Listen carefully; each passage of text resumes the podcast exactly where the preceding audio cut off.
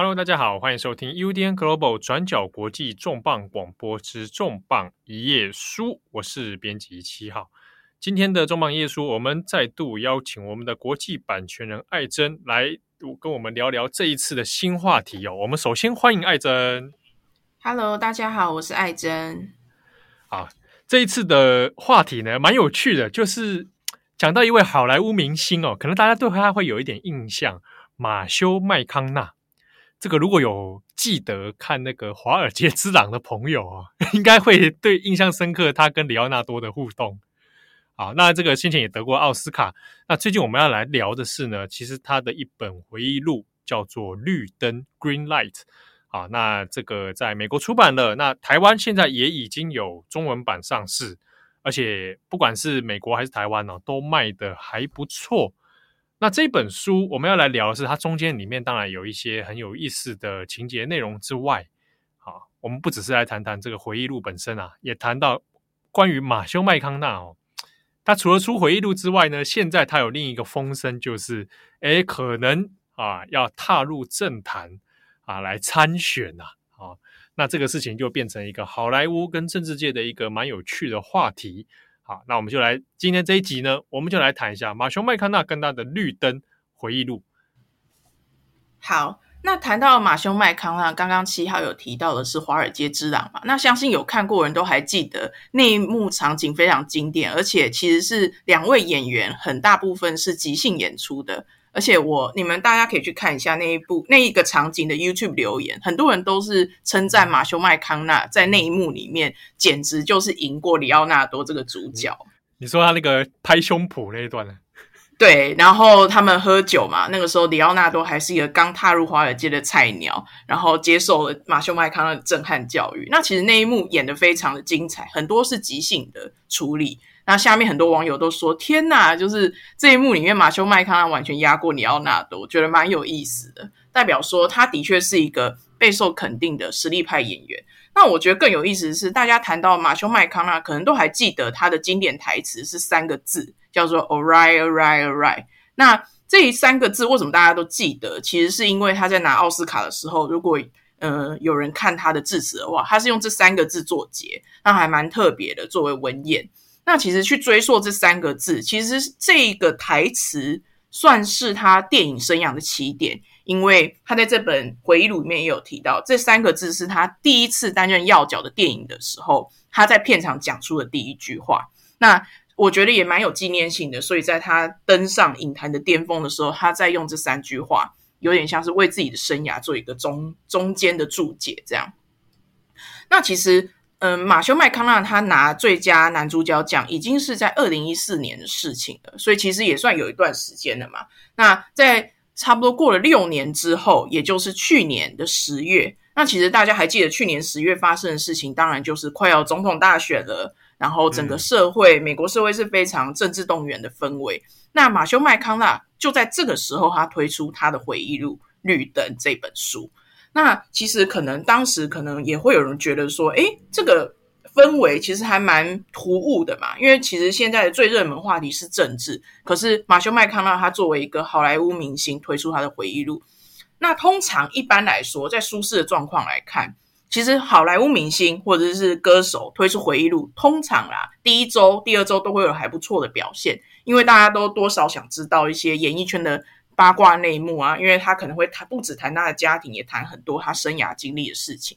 那大家的预期可能一般就是哦，应该前几周或第一个月会变卖的蛮好，可是渐渐就会呃，该买的都买了，就差不多了。可是这本书为什么特别不一样？嗯、也为什么我们在一年后还要再谈绿灯？就是因为它现在还在排行榜上哦。我其实已经卖了一年多，在美国卖了一年多了。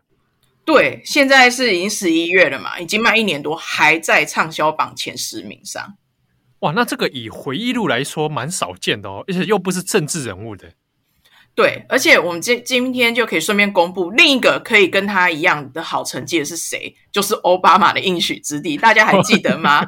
也是在一年前，差不多一年前的十一，就是选后推出嘛。那到现在，其实应许之地也还在排行榜上。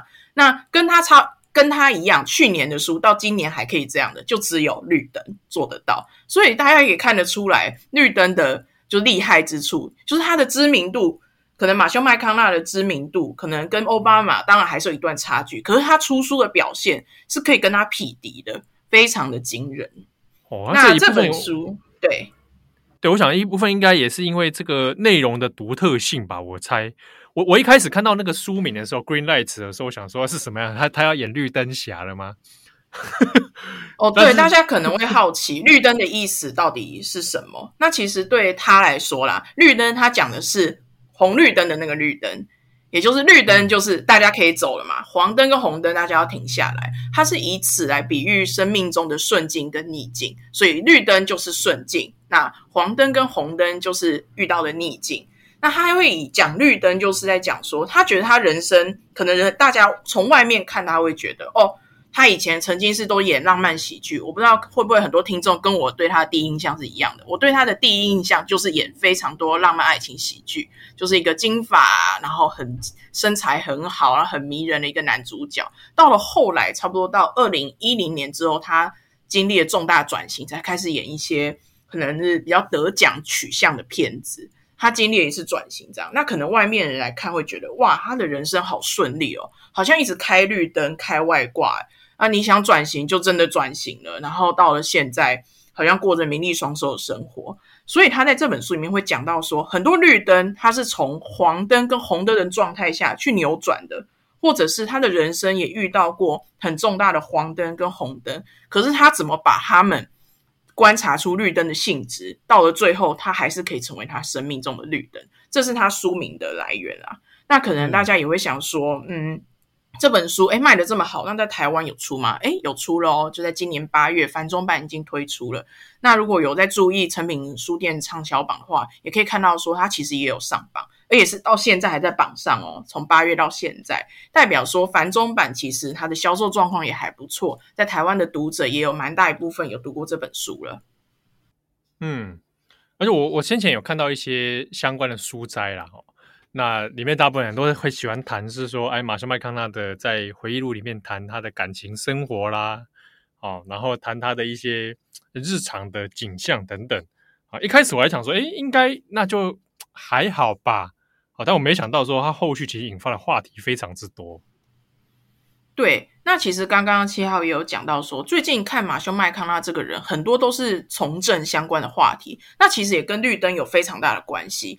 他的从政的呼声，以及就是他认真本人有在考虑参政，也是在绿灯之后才开始的。那我们后面可以讲到说，为什么这本书不只是嗯销售上表现超出大家的预期，还开启他这个人人生的下半场，觉得还蛮有趣的。那我觉得我们可以从回忆录这个类型来谈好了。嗯，就是说，大家可能会想说，诶，回忆录这种书真的很多人在看吗？其实是真的，因为我就直接拿这一周的亚马逊总榜来看好了。每一周亚马逊会统计他们卖最好的书和最多人读的书。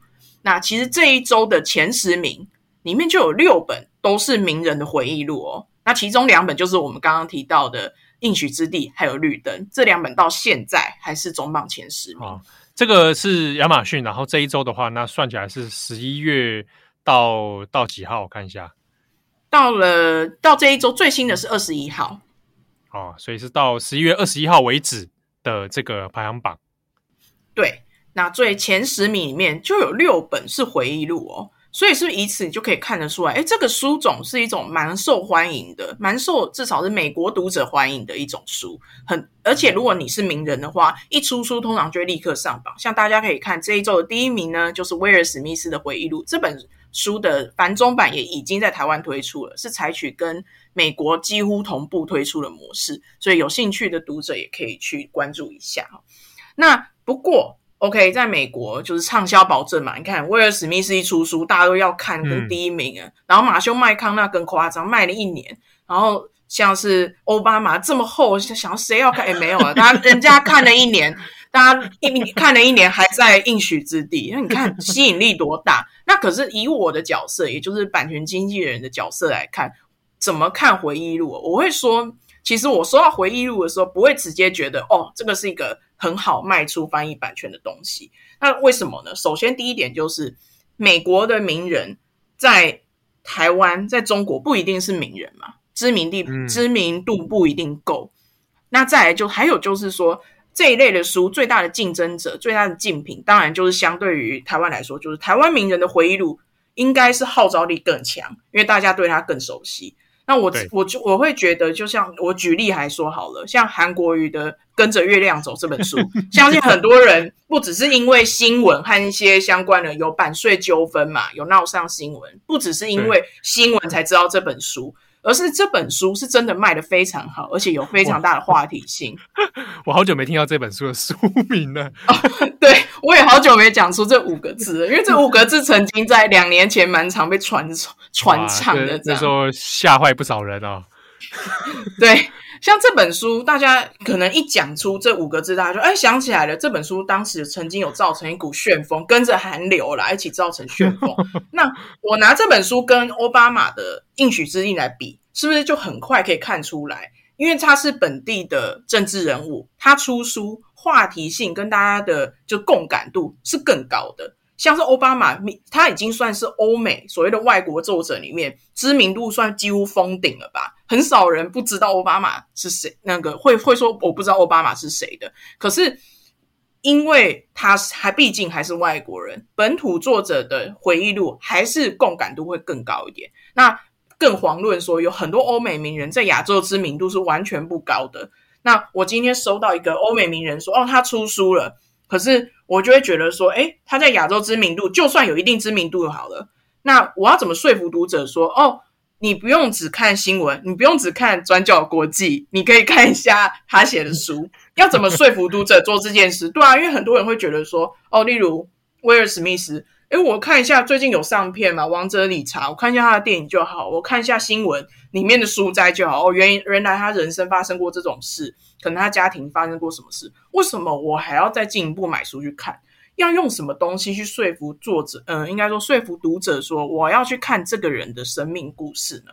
那其实以我的角色来看，有一件事情就变成一个关键，也就是一本回忆录，我一收到的时候，我会去看他在回忆录之外的那个书种到底是什么。我以绿灯做例子好了，马修麦康纳的绿灯呢，除了讲他的生命经历，其实里面有非常多。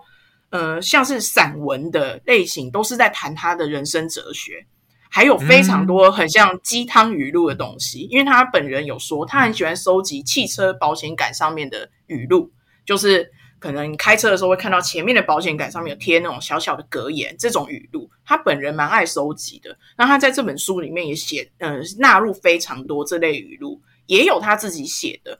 那有一些格言类的东西，其实就蛮像是。嗯，励志书的这本书也就对，那也就是说，这本书不只是回忆录。我这样读下来，会觉得它其实也是一本心理励志书。那心理励志就是这本书的另一个重要性质。那为什么我会说这个性质很重要呢？因为如果一本书不只是回忆录，它的另一个性质如果是一个有市场号召力的点，那这本书可以被翻译引进的几率就会高一些。那我再拿另一本书作为例子好了，有一本书叫做《我生命中的一段历险》，那可能有些读者有读过这本书，是迪士尼的执行董事的回忆录。那迪士尼执行董事他势必写的人生故事，还有他的生涯，一定会讲到很多他的经营管理的理念啊，所以他的回忆录的性质就跟马修麦康纳不一样了。他的回忆录的另一个性质就是商业管理。很多读者不是只要看他的人生经历，重点是要看他的商业管理能力。也就是说，他的呃这本书虽然也是回忆录，可是另一个重大的因素是商管书。那如果要以台湾的书市为例，台湾书市里面商管书算是一个蛮热门的、比较容易畅销的书种。那如果这个类型是可以突出的，那这本书的引进跟翻译自然就比较有几率。那比起说有些回忆录，可能真的就是单纯讲他人生经历这样的书，因为它没有另一个突出的点，就比较难说服读者要去看它。那这个是我、嗯、对我作为版权经纪人要推一本有回忆录的时候会去看的重点，其实是这一个。哦，我我这个倒是联想到像那个欧普拉的书，好像也是这样哦。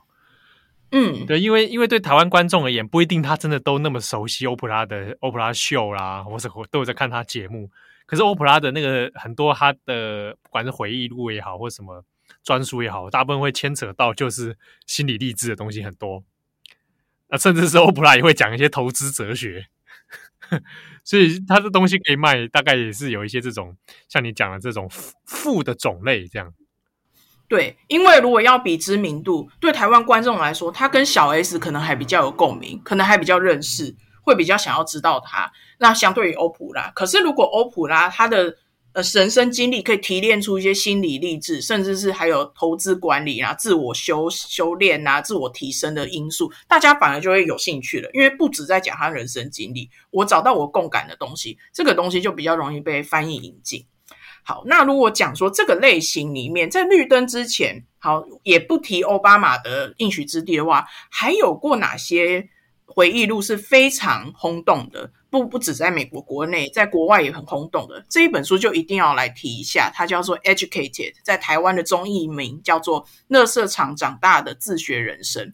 那这本回忆录是在绿灯之前算是最轰动的回忆录。那我大概讲一下他在讲什么好了。这作者的经历还蛮戏剧化的。他是在一个摩门教家庭中成长，那他们家算是有点与世隔绝，住在非常乡下的地方。那他们的爸妈呢，从小就禁止他们上学，也禁止他们看医生。他完全在十七岁前没有受过任何的正规教育。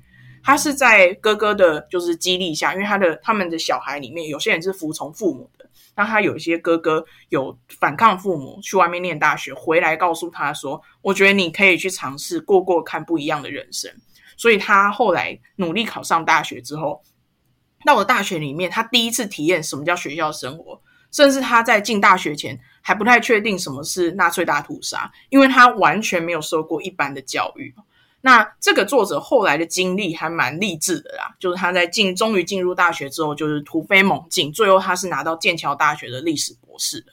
那这本回忆录呢，在美国国内卖得非常好之外，它的翻译版权也卖得非常好。那在国外也有非常多很惊人的表现。那我觉得我特别提这本书的一点，有一个重点是，它在中国卖的是超级无敌好的程度，已经卖超过两百万册。哇，也卖太好了吧？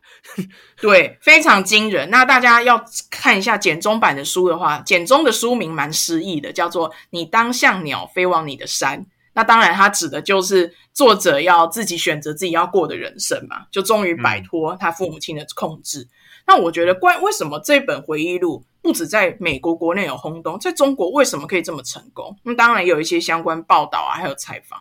那可以看到的是，我看到这位就是这本书的中国编辑啊，他怎么谈他看这本书，我觉得蛮有意思的。因为他说他自己也是从乡下到城市念大学，才第一次打开非常多眼界。也就是说，这个经验很多中国读者可能是有共鸣的。也许有非常多一定人数的人口一样，他们都是从非常乡下的地方到了大学接收。呃，高等教育之后，才第一次才改变了人生很大部分，所以这一点有共鸣。那再来就是，我看到非常多讨论在讲说，跟原生家庭的关系，跟原生家庭的矛盾要怎么处理。因为在这本书里面也会讲到说，他后来去了大学，他怎么回头面对他的父母，他父母觉得他背叛家庭，他要怎么去处理跟家里面人处不来的关系。那我也看到非常多中国读者是很有共鸣的。那其实也有，也不是没有微妙的点啊。像这本书在中国卖的这么好，可能大家会想说，哦，那势必这本书没有谈到一些踩红线的话题吧？哎，入华的话题，对，肯定没有嘛。所以才可以第一个可以出，第二个它很红，而且很多事情是这样，在中国你可能很红了之后，有些人去细读发现，诶，有嫌疑，一开始没发现，红了之后反而。被就是曝光，然后又引来一些麻烦，其实也蛮常发生这种事。可是这本书也没有。那可能大家觉得啊，因为它 safe 嘛，它谈的是就是教育对人生的重要性，然后又很励志。因为它真的成功了嘛，没有说后来又就栽到谷底啊。这种比较不正能量的，在中国的确是也会比较微妙。可是我觉得最微妙的就是，其实这本回忆录有谈很多，像是说为什么作者他是决定去念历史，他最后是拿历史博士，因为他觉得他从小。他家里的真相是一直被权威扭曲的，嗯，因为他的爸爸一直去扭曲非常多的事实，一直去扭曲很多真相，建构别人的世界观，所以他才后来决定要阅读历史，因为他想要自己去了解真相。也因为如此，他其实反复强调说，教育对他来说很重要一点就是独立思考以及尊重差异。那我觉得其实这一点再放回中国来看，又蛮微妙的嘛。这因为对，就是他抵抗就是权威，追求自己的真相。其实这个东西也不是说完全不危险，可是在中国如没有去深探这个话题的话。其实可能目前为止是还是在中国的畅销榜上啊。那这本书的例子提供给大家做参考的就是，诶，不是说只有绿灯之前都没有别的回忆录有达到很好的成绩，像这本《Educate》就是，其实我也蛮推荐大家去看的。对，那我们谈回绿灯好了，就是这本书里面。到底聊了一些什么？那讲了哪些马修麦康纳自己的事情？当然都是他从小到大成长啊，以及进入就是好莱坞的一些经历的。那其实我看这本书的时候，我想到的是，诶，其实马修麦康纳作为演员嘛，他以前都是领剧本演别人，他演很多个角色。可是这本书对我来说，就像他自己演自己一样，就他今天终于接到一个剧本，而且他自己写。我今天要怎么写？啊、马修麦康纳要怎么演马修麦康纳？对，怎么诠释自己？对，对，我在读的时候有更强烈的觉得说，其实回忆录很多人可能乍听之下会觉得，哦，本人写的保证真实，其实并不是。有的时候有本人写，反而有更强烈的展演性质。包括你读呃奥巴马的书也是一样的，任何一本回忆录其实都是如此。你可以看到他怎么在诠释自己的。对，没错。啊，而且这个之中也有涉及，比如说啊，我希望别人怎么看待我这个事情啊，或者是有时候当事人的回忆有些是错的，这个也不无可能。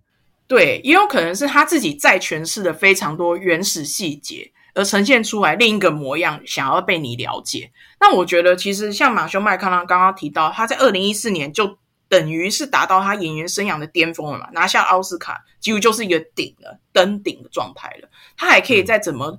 去完成另一个人生目的，所以我觉得这本书我会觉得其实是蛮有意识的，在为自己做一个转型准备的。因为我读这本书整个过程看到的是他第一次自己写剧本，帮自己做剧本，得得出来的结果是他打造了一个的确是非常非常吸引人的，而且是很有接地气魅力的一个人，就是一个马修麦康纳。那我读到一些蛮有趣的例子跟大家分享好了，像是说他是念电影系的。他算是中间决定，突然决定他要去念电影系。然后他就说，他在电影学院里面，他的所有同学呢，都是一群看艺术片的文青。然后大家都穿全黑色，然后皮肤白白的这样子。马修麦康纳跟这个，我我猜想他年轻的时候应该跟这个景象是有点格格不入哦。对，大家如果有看一些马修麦康纳，尤其是早期的呃浪漫爱情电影，当然现在也是啊，他就是那种全身古铜色。然后散发着费洛蒙，oh. 身材非常好，然后金色头发，然后笑得很灿烂，这种一看就知道一定有加入兄弟会，而且他也的确是，他也说他是电影学院里面好像唯一一个加入兄弟会的，就是在那边 party 啊、把妹，他就是过这样的生活。可是他在电影学院里面就发觉，哎，我的朋友就是哎，同学每一个周末他们都去看什么叉叉导演修复电影影展，我 一定是看那个啦。我去年在马伦巴。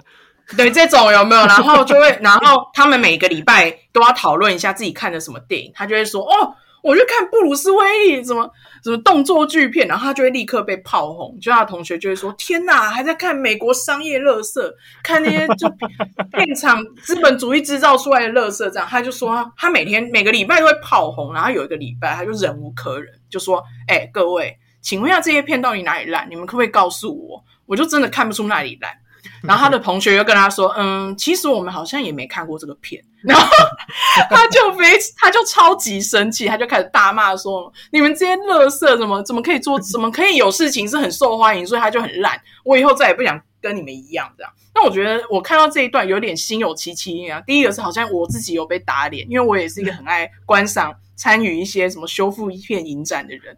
然后第二个就是我觉得他很有意思。那这个。部分是可能现在很多漫威迷会不会也觉得心有戚戚耶？你看，时不时就有一些大导出来说漫威根本不是电影什么的，然后在那边摆出一个高高在上的姿态。那你可能看到马修麦康纳这一段，就会觉得很解气。对，就是这样。就是我读电影学院，可是我就是坚持当一个唯一参加兄弟会，然后爱把每，每天热爱看商业片的人。他就是以这样的口吻在讲他人生故事，读下去会有一种哇，他不太在乎就所谓的政治正确是什么，不太在乎所谓的主流意识是什么，他很坚持他自己重视的价值。也比如说，他谈到他后来成名了，一举成名之后，他其实有些迷惘，内心的迷惘。后来他其实过了好一阵子，有点像去年的电影叫《游牧人生》里面的状态，就他住在露营拖车里面。跟他的狗就是在美国，就有点像公路旅行，四处开车。那他怎么跟人家谈生意呢？就是跟导演会约在，跟制片会约在。哦，我现在在哪个州？我们在那个州碰头，完全是根据他的车开到哪里的。他没有住在一个固定的住处。那像这一点，可能也让人觉得说，哎，以前我会觉得好莱坞巨星、好莱坞演员一定是住在 LA，一定住在那豪宅里面，然后过着就高高在上的生活。可能在看绿灯前，你以为马修麦康纳也是这种人，然后一读之后才发觉，哎，不是。他是一个蛮，因为他其实也是来自一个蓝领阶级的家庭嘛，他们家其实也是很标准的，你可能常听到的就是常常会有一些借贷的问题啊，然后也有债务的压力，那爸妈可能也是做蓝领工作，那其实他的出身不是一个就是就是所谓的含着金汤匙出生的人，然后他在就算在成名之后，他其实也蛮常过着就是比较。非大家想象中的名人的生活，那再看下来也会觉得哦，非常有亲切感。那以及他其实人生有也是遇到蛮多逆境的，包括他入行之后曾经被定型啊，那以及他也有被骂说，例如他到跟制片谈说，哎，怎么办？我现在好像没有经纪人，要怎么办？结果他反而被骂说，你不要露出那个想要有求于人的脸，你散发出这种气息，你就注定会失败。我告诉你，在好，鲁蛇，对对对。就居然就教训他说：“你先回去，你去外面就是闯荡一圈回来，把你身上那鲁蛇气息洗掉，再回来。”这样，他有谈到非常多这类的蛮有趣的细节，所以你读下来会觉得，因为，这个人非常有趣，而且非常有亲切感，不是一个高高在上的人。所以这本书，我觉得作为他从一个所谓的好莱坞巨星，大家有点距离感，到一个好像跟你平起平坐，很有亲切感，好像你以前小时候认识过的邻居，他们家没有很有钱。那他自己靠着自己的毅力和智慧一路走到现在，会让人蛮有亲切感，而且蛮能认同的。对啊，有有一种那个那种邻家的阿尼基那种感觉啊，大哥哥对啊，而且他就是他又是德州人嘛，没错。对啊，所以那个气息感觉大家就就有感受了出来。对，他就大家不会觉得哦，这是一个好像没有花很多力气就成功的一个人生本来胜利组。他是一个，也是来自所谓的比较中下阶层，那一路这样走来的一个人。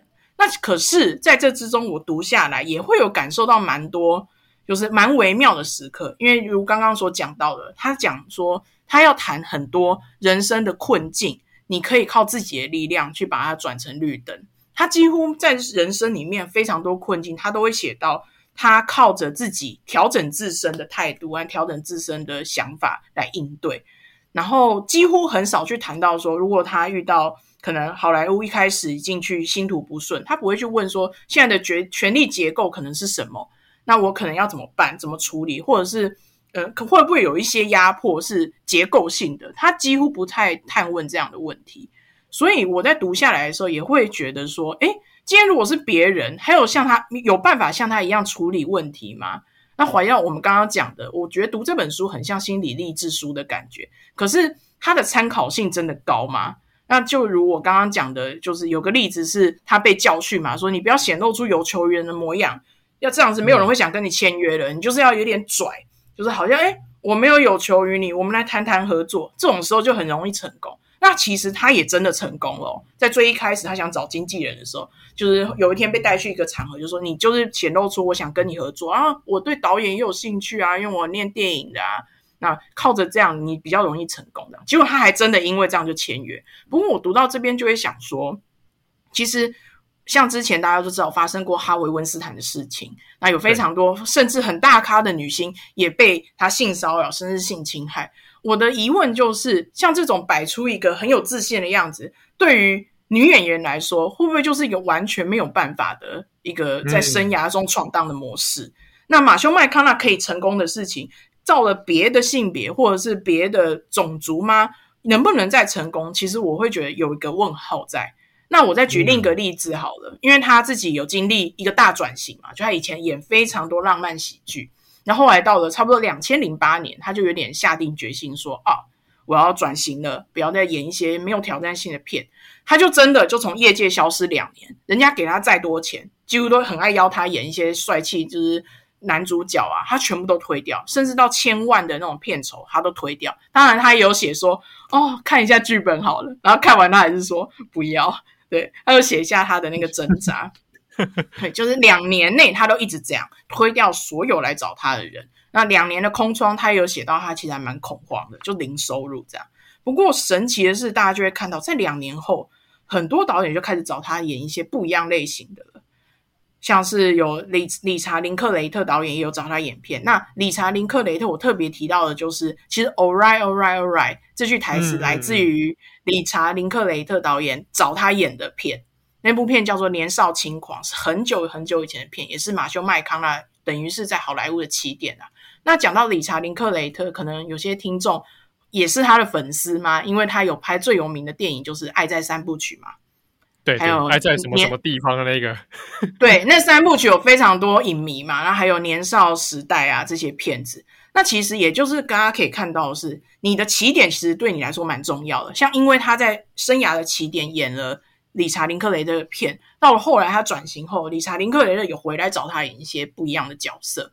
那到了后来，大当然大家也都知道那个故事，就是他演的《要命俱乐部》这部电影，让他拿下了奥斯卡男主角。那其实我看到这边也会想说，诶，一般其他人可以像他一样这么顺利，我闭关两年。就可以拿到不同类型吗？那我直接以女明星来看好了，因为好莱坞女明星面临的是非常严重的年龄歧视问题，这一点也时常在媒体上面可以看到讨论。他们可能到了三十几岁、四十岁就开始只能演别人的妈妈，他们的角色类型变得非常的局限。那我直接举，肯曾经跟马修麦康纳一起演浪漫喜剧电影的一些女明星好了，像是莎拉杰西卡派克，可能大家也有最知最知道她的。嗯、呃，作品就是《欲望城市》嘛，也在最近《欲望城市》的最新一季要上线了。那可能大家看到最近的新闻，他本人也第一次站出来反击说，因为《欲望城市》开始的时候是演三十岁的女性的，有点像是情爱的生活。那到了现在，他们可能迈入甚至是六十岁的时候，其实有非常多针对他而来的一些批评，都是说：天哪，这么老了还在演欲望玉女。然后这么老了，还在穿一些名牌衣服在路上走路，很多针对他年龄的一些攻击，他最近也做出了回应。那我看到他的新闻，我就会想到，诶，跟他同一辈的马修麦康纳，花两年时间就转型了，然后可以继续演，迎接非常多不一样的角色。可是跟他同一辈的女明星，似乎就不太有像他这样的好运。所以在这本书里面，我读到了一些绿灯时刻，当然是一样是很激励人心的。可是同时也会想说，这个的参照性到底有多少？如果不探问结构，不探问权力的话，真的能够扭转逆境的人到底是哪些人？其实我觉得这都蛮值得大家去思考。嗯，没错。而且其实，在里面我看外界也有很多蛮多也谈到一些，比如说他人生经历中啊，不包含感情呐，啊，这是一部分。那之中还有关于蛮多新闻媒体会来讨论的是关于性暴力的这一块。对，其实这本书在美国第一次就是发布相关新闻，也就是宣布要出书的时候，几乎所有媒体，那台湾媒体当然也有跟进去报道说，什么马修麦康纳第一次就是坦诚他曾经被性侵害。那的确，这是一个事实，就是他在这本书里面是第一次，他有史以来第一次对外坦诚说，他曾经有两次算是非合意的被迫发生性行为的经历，都是在一个是十五岁吧，另一个是十八岁。那其实那个时候看光看新闻会觉得，哦，这本书想必应该会深入探讨这个经验对他的影响。首先，应该可能会有点详细的描述经历的过程啊，那再来就会谈这个经验对他的影响是什么。那其实我看完整本书之后，非常惊讶的发现，他完全没有去谈他的经这方面经验，他只有在书的最一开始用两三句话讲说，我十五岁的时候发生过什么事，我十八岁的时候再发生过什么事，后面就完全没有再讲了。嗯。这其实跟其他的名人回忆录是非常大的差异的，因为一般的名人回忆录很多你只要讲说哦，我有经历过一些性暴力事件，如果针对性暴力经验来谈的话，很多都多少会谈，以及会谈说这个经验对他的影响是什么。可是很少看到像绿灯马修麦康纳的处理方式，他完全不谈，一个都一个字都不谈，他就是谈他的唯一谈的事情就是我发生过这件事。那其实也不是说没有人好奇这件事啊，后来媒体也有采访问他说，为什么你选择用这样的方式谈你的性暴力经验？那他其实本人就讲说。他觉得很多时候名人的这些经验，到最后都沦为某种八卦式的，就是窥视型的这种探究啦。就是他说他可以预见，就如果他真的谈了，他可以预期说，一定很多媒体报道就会说，来看看马修麦康纳怎么被性侵害啊，什么来来看一下，就是他的性暴力经验是什么啊？他不太想要被这样讨论。那以及另一点是，嗯、他在。书的一开始也开宗明义就讲，他从来人生从来不觉得自己是受害者，他自己在这两次经验之后，他也没有什么迷惘性。那他有强调啦，那是因为他在发生事情的时候，他就了解这件事的错误不在他自己，他还蛮清楚认知这件事的，嗯、就是对对他来说，那个是他人对他犯的错。那是不是也呼应到他其实整本书里面，他人生中遇到非常多的困境的时候，他都是靠这样子去处理的。他会让自己去想开来，他会让自己去改变看待的模式。那包括对于性、嗯、性侵害的经验，其实也是的。那也就所以说，他有点像是把不谈当做他谈的方法，他就只提我有发生过，嗯、其他他完全不谈。那其实这边我又想到一个蛮有趣的点是，诶，你其实也可以选择我压根不要讲啊，就是我甚至根本不要讲我发生过这件事，不是也可以吗？为什么你要选择？有点像是。我我还是讲有这件事，可是我接下来再也不讲任何细节。那其实我会觉得啊，多少还是跟名人回忆录的行销考量可能也是有关系。因为大家去搜寻，像是玛丽亚凯莉啊，包括威尔史密斯他们的书刚推出的时候，通常新闻点一定会去抓几个他们童年或家庭里面比较所谓的比较猎奇式的经验作为宣传重点。这个是名人回忆录里面很常见的宣传方法。因为我在想，马修麦康纳的绿灯，或许他在提这件的经验，他在提这个性暴力经验，搞不好或许也有这一方面的考量。可是，在他能控制范围内，他就选择了不再讲了，就是细节他就不再谈。所以，我觉得这也是绿灯另一个有趣的地方，或就是以往的名人回忆录比较少以这样子方式去处理可能性侵经验。那在日后会不会有其他的？嗯，回忆录做不一样的处理，我觉得都是蛮值得大家继续观察的。对，那在刚刚艾珍也有提到说，他开头其实也做了蛮多的一些类似像事前说明的部分。我觉得有一个蛮有意思的，就是它里面有谈到马修麦康纳其实蛮强调一件事，就是他的成长经历里面，像他跟他的家人，可能都不是什么大家所想象的那一种正常人。对，他就一开始就讲，他觉得他们家就是一群法外之徒，就是有点不受规范，就是完全只照自己的价值观去做事的人。所以你可以看到很多在现在看来会很不安的场景，例如他们家很常会斗殴，包括他父母之间，父母之间常常暴力相向，而且是在小孩面前就会这样子，会立刻，而且的暴力程度是会受伤啊，就是蛮严重的，见血这种程度的。那其实看一些国外书迷的讨论，也会提到有人会说，这其实就是一个家暴的场景。在这本书里面看起来，你也许可以因为他的笔调很轻快，你会觉得诶，好像还蛮搞笑的。他有有一些讲的还蛮有趣、活泼生动，可是那其实是一个家暴场景。又比如说，他的爸爸也常常，其实例如考验他的哥哥啊，是用一些暴力相向的方式。让他成为一个男子汉啊，也蛮多这种情节出现的。对，那其实我觉得他聪明的地方在于，他没有要试图合理化这件事。他一开始就讲说：“哦，我们家我们这一群人不是什么正常人，我们的参照性可能也只有彼此互相参照存在。”就是他他了解他们之间互彼此了解，这个是相爱的方式。他们有要就是宣传说：“哦。”这个东西很正当，或者怎么样？我觉得这也是他聪明的地方啊，就他知道现在是一个可能政治正确红线比较微妙的时刻，他要小心处理类似的议题。我觉得他做这些就是事前就有先讲清楚，一些有点像是示警啊，对读者示警，多少有缓解一些阅读上的可能冲击啊跟不适，还蛮还蛮微妙的。就是你读下来，因为他来自一个德州蓝领阶级的家庭，你可以看到非常多。很真的是蛮接地气的，我觉得还有一很有意思的是，像是美国人，大家想到美国人是不是有个特质叫做很爱告别人？我不知道大家还有没有这样的 印象，哦、对对对，很爱提告人啊。对，对，那其实这本书里面也可以看到，他们家人也有类似的行为，还蛮有趣的。例如有一个很好笑，我觉得就是他说他妈妈有一阵子在，有点像是直销嘛？就是在推销一种保养品这样。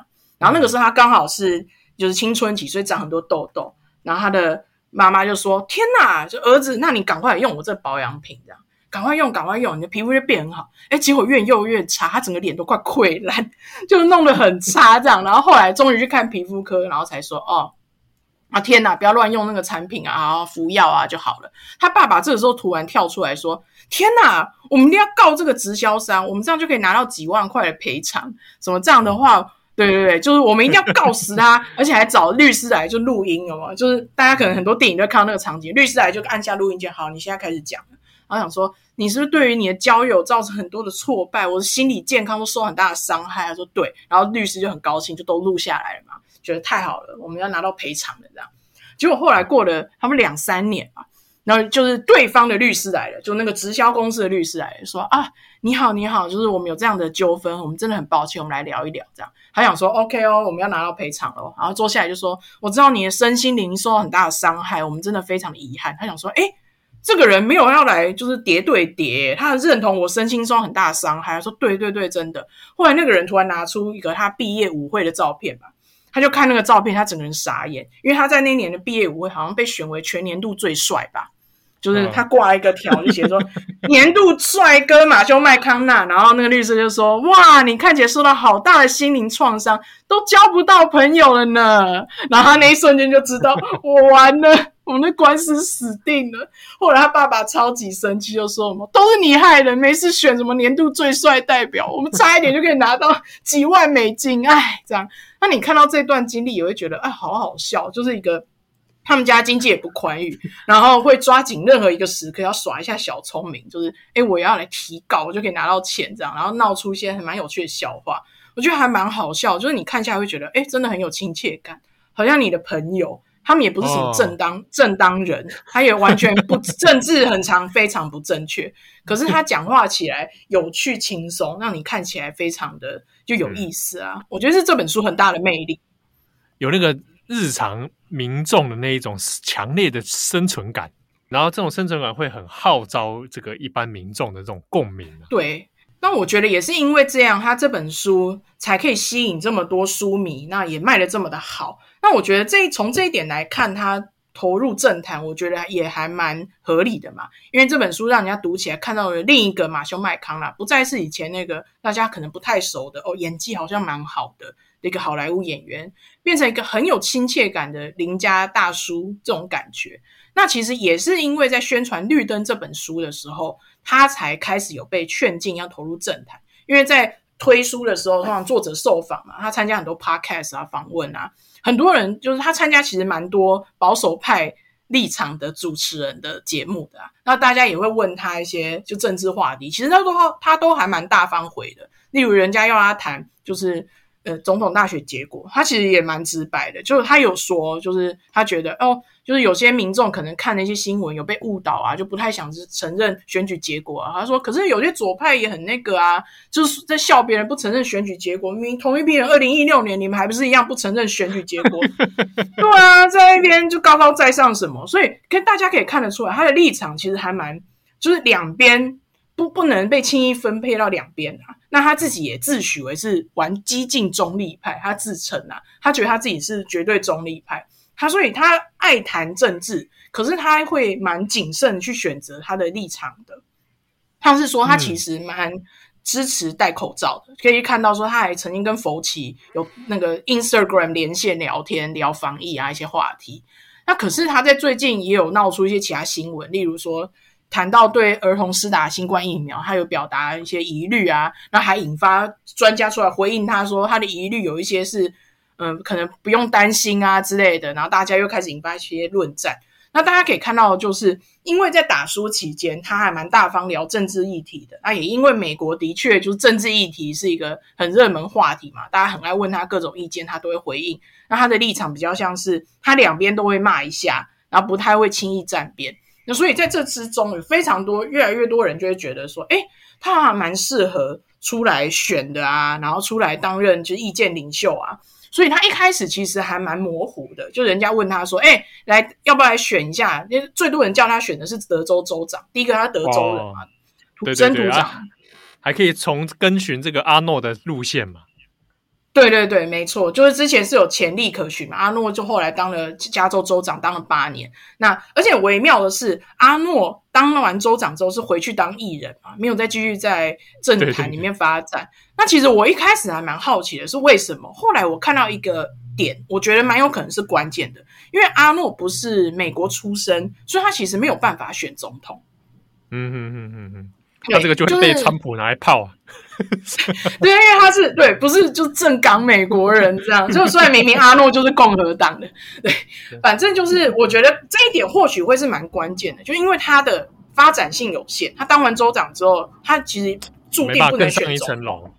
对，没错。可是马修麦康纳其实没有这个限制，他其实如果要从德州州长开始他的参政之路，搞不好。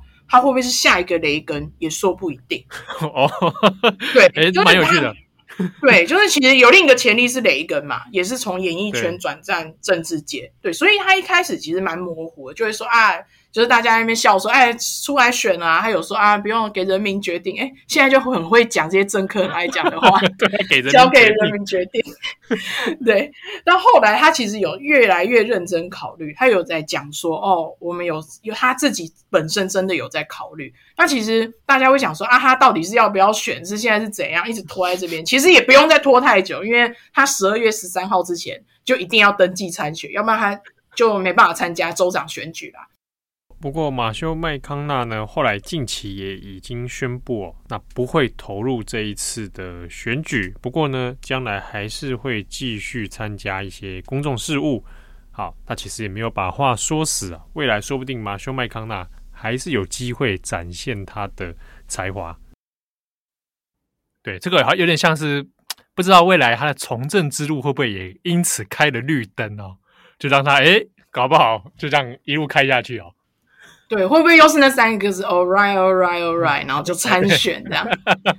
哎，蛮值得观察的。呃，最近其实在美国，它的相关新闻有越来越多的趋势啊，所以哎，蛮值得我们听友哈、哦、一起来 来看看马修麦康纳接下来的一些动向。好，那这本书现在台湾也都已经上市了啊，所以有兴趣的朋友可以来找来看哦。好，那我们今天谢谢艾珍，谢谢大家。好，那我们转角国际重磅耶稣，我们下次见喽，拜拜，拜拜。